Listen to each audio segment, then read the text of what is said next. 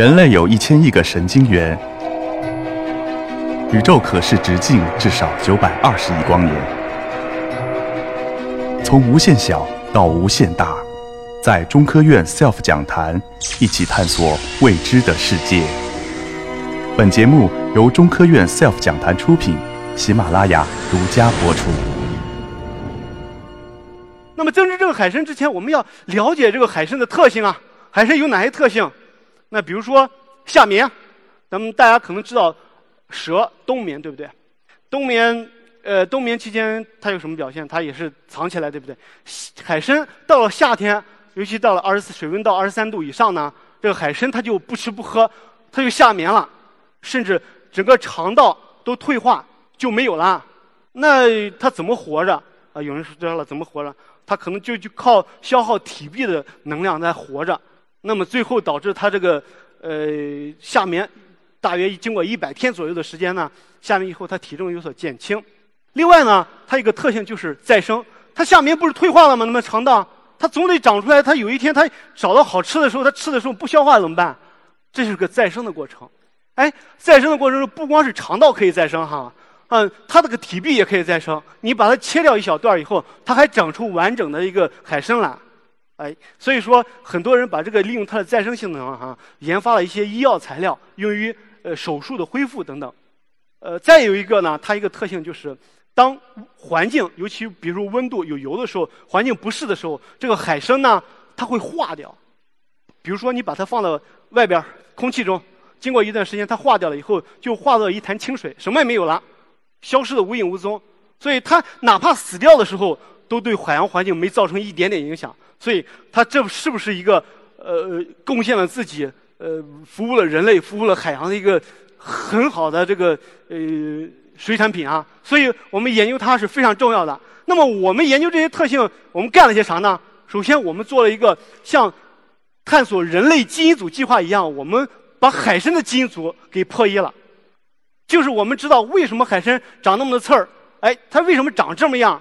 呃，就还有它为什么会有再生的这种机制？那么带着这些机制呢，我们再深入的研究海参，它是怎么吃的，怎么动的？这个比较有趣的一些视频哈。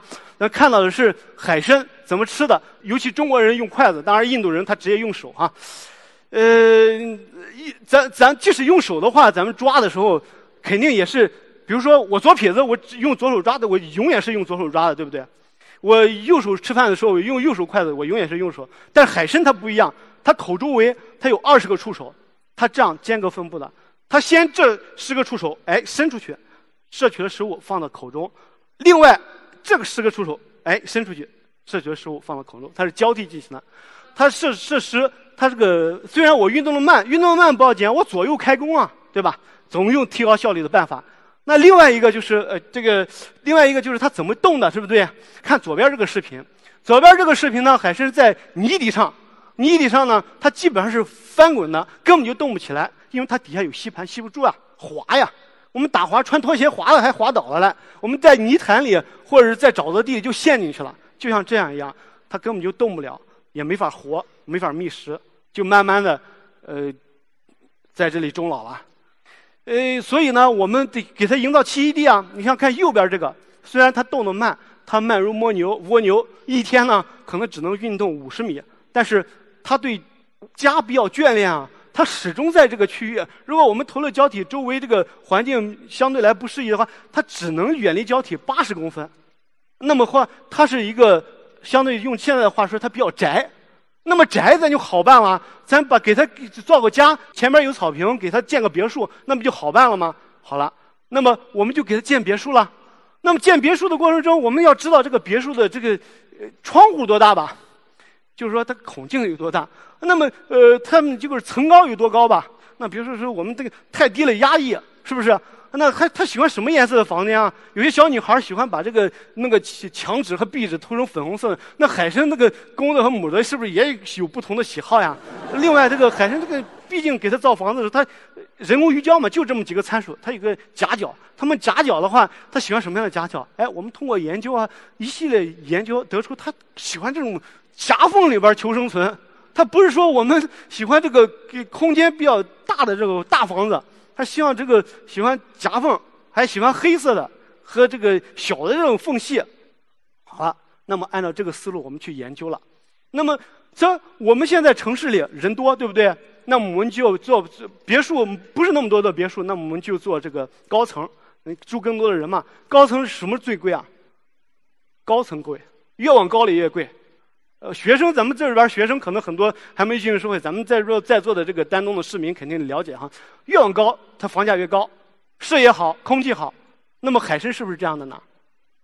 那么说到了夏天的时候，尤其是由于全球变化、局部升温等等一切，造成很多地方低氧。我们是看左上角这个照片，海参是裸海参的，就是说在低氧的情况下呢，海参裸海参再裸海参再裸海参，它就想透出。水来能不能喘口气？因为底下缺氧啊，它喘不动气就死掉了。所以呢，我们这个呃做了这个，相当于给它做建了一个高层。当底部缺氧的时候呢，海参爬到上边来，哎，上边呼吸一口新鲜的空气。当不缺氧了再下去，是不是？这样还提高了呃海参这个承载力，是不是？能够养更多的海参。呃，再一个区域环境呢，就是像说这个软泥底。软泥底呢，如果投放传统的胶体，如果太重的话，它就陷下去了。那么我们在科研人员，我们团队在一线调查的时候，发现这个牡蛎哈，牡蛎就是咱们南方吃的这个生蚝，这个牡蛎哈，呃，它如果形成了大片，就叫牡蛎礁了。牡蛎礁周围都和上面分布着很多的海参。我们得益于这个启发，就把所有的牡蛎壳堆积起来，形成这个牡蛎假的牡蛎礁。然后假的牡蛎胶呢，它牡蛎在附着的时候再放假的牡蛎胶上附着。另外呢，像底栖硅藻和有机碎屑都附着在这个牡蛎胶上，哎，供海参食用，效果非常的好，在软泥底可以实现。啊，另外在这个离岸高海况、浪大流急的海域怎么办呢？那么我们要增殖藻类，哎，我们做了多层板式的这种海人胶，呃，让它就多层板式阶梯式结构嘛，万物生长靠太阳，每个层都让它有阳光。这样的话呢，每个层呢都可以长出藻类来，长出藻类来了，就吸引了鱼，吸引了海参来了，是不是？那么整体呢，我们在软泥底质用这种牡蛎壳海参胶，在高海况海域用多层相似、多层组合式的海参胶。呃，在近岸呢，我们刚才用那个刚才说的呃多层板式这种立体的海参胶。呃，这另外呢，我们在浅海区域构建了这种藻背身、呃背鱼身。比如说，我们拿藻鱼身这个模式来讲吧，哈。这是多元生态化的，为什么呢？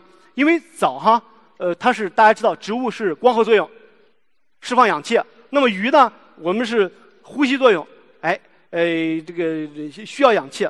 呃，海参也是这样，包括鱼的粪便，还有这个藻类的有机碎屑呢，落到海底以后可以供海参食用。这是一个完整的一个类似食物链啊，和是个多营养层次的一个结构，非常稳定。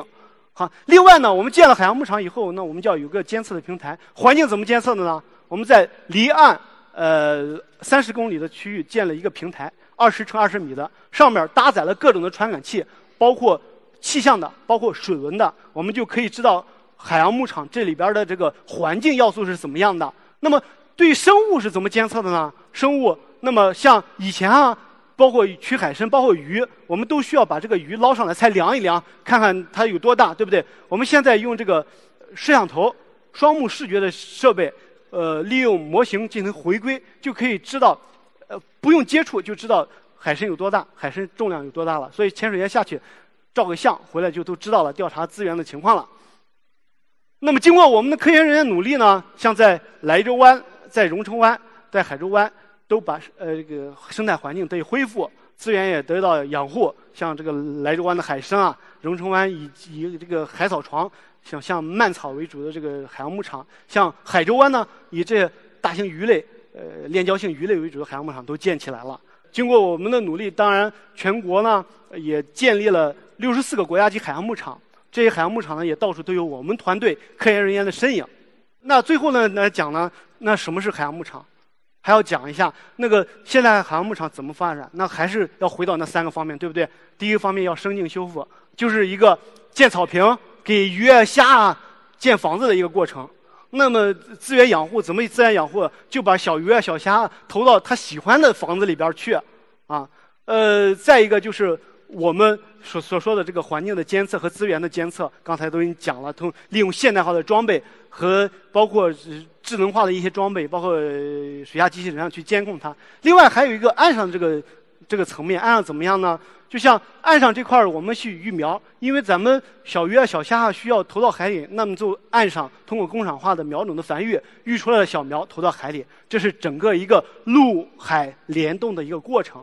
那么我们说，现代化海洋牧场发展到现代，呃，可能你说在局部海域环境也恢复了，资源也得到养护也很好了，那么你还有什么难点呢？确实还有什么？还有很多很多的难点，亟待着我们所有人，包括我们在座的很多的工程技术人员一起去克服。包括比如说我们近海的环境哈，呃，尤其是入海的河口比较浑浊，那么我们看不见，看不见，尤其是用我们这个光学的这个系统啊，照相系统或者视频系统是看不见的。那看不见就摸不着啊，另外捕不到。捕不到怎么捕不到呢？因为很多的这个我们捕获的时候都是靠潜水员下去去捉的，包括这个海参啊。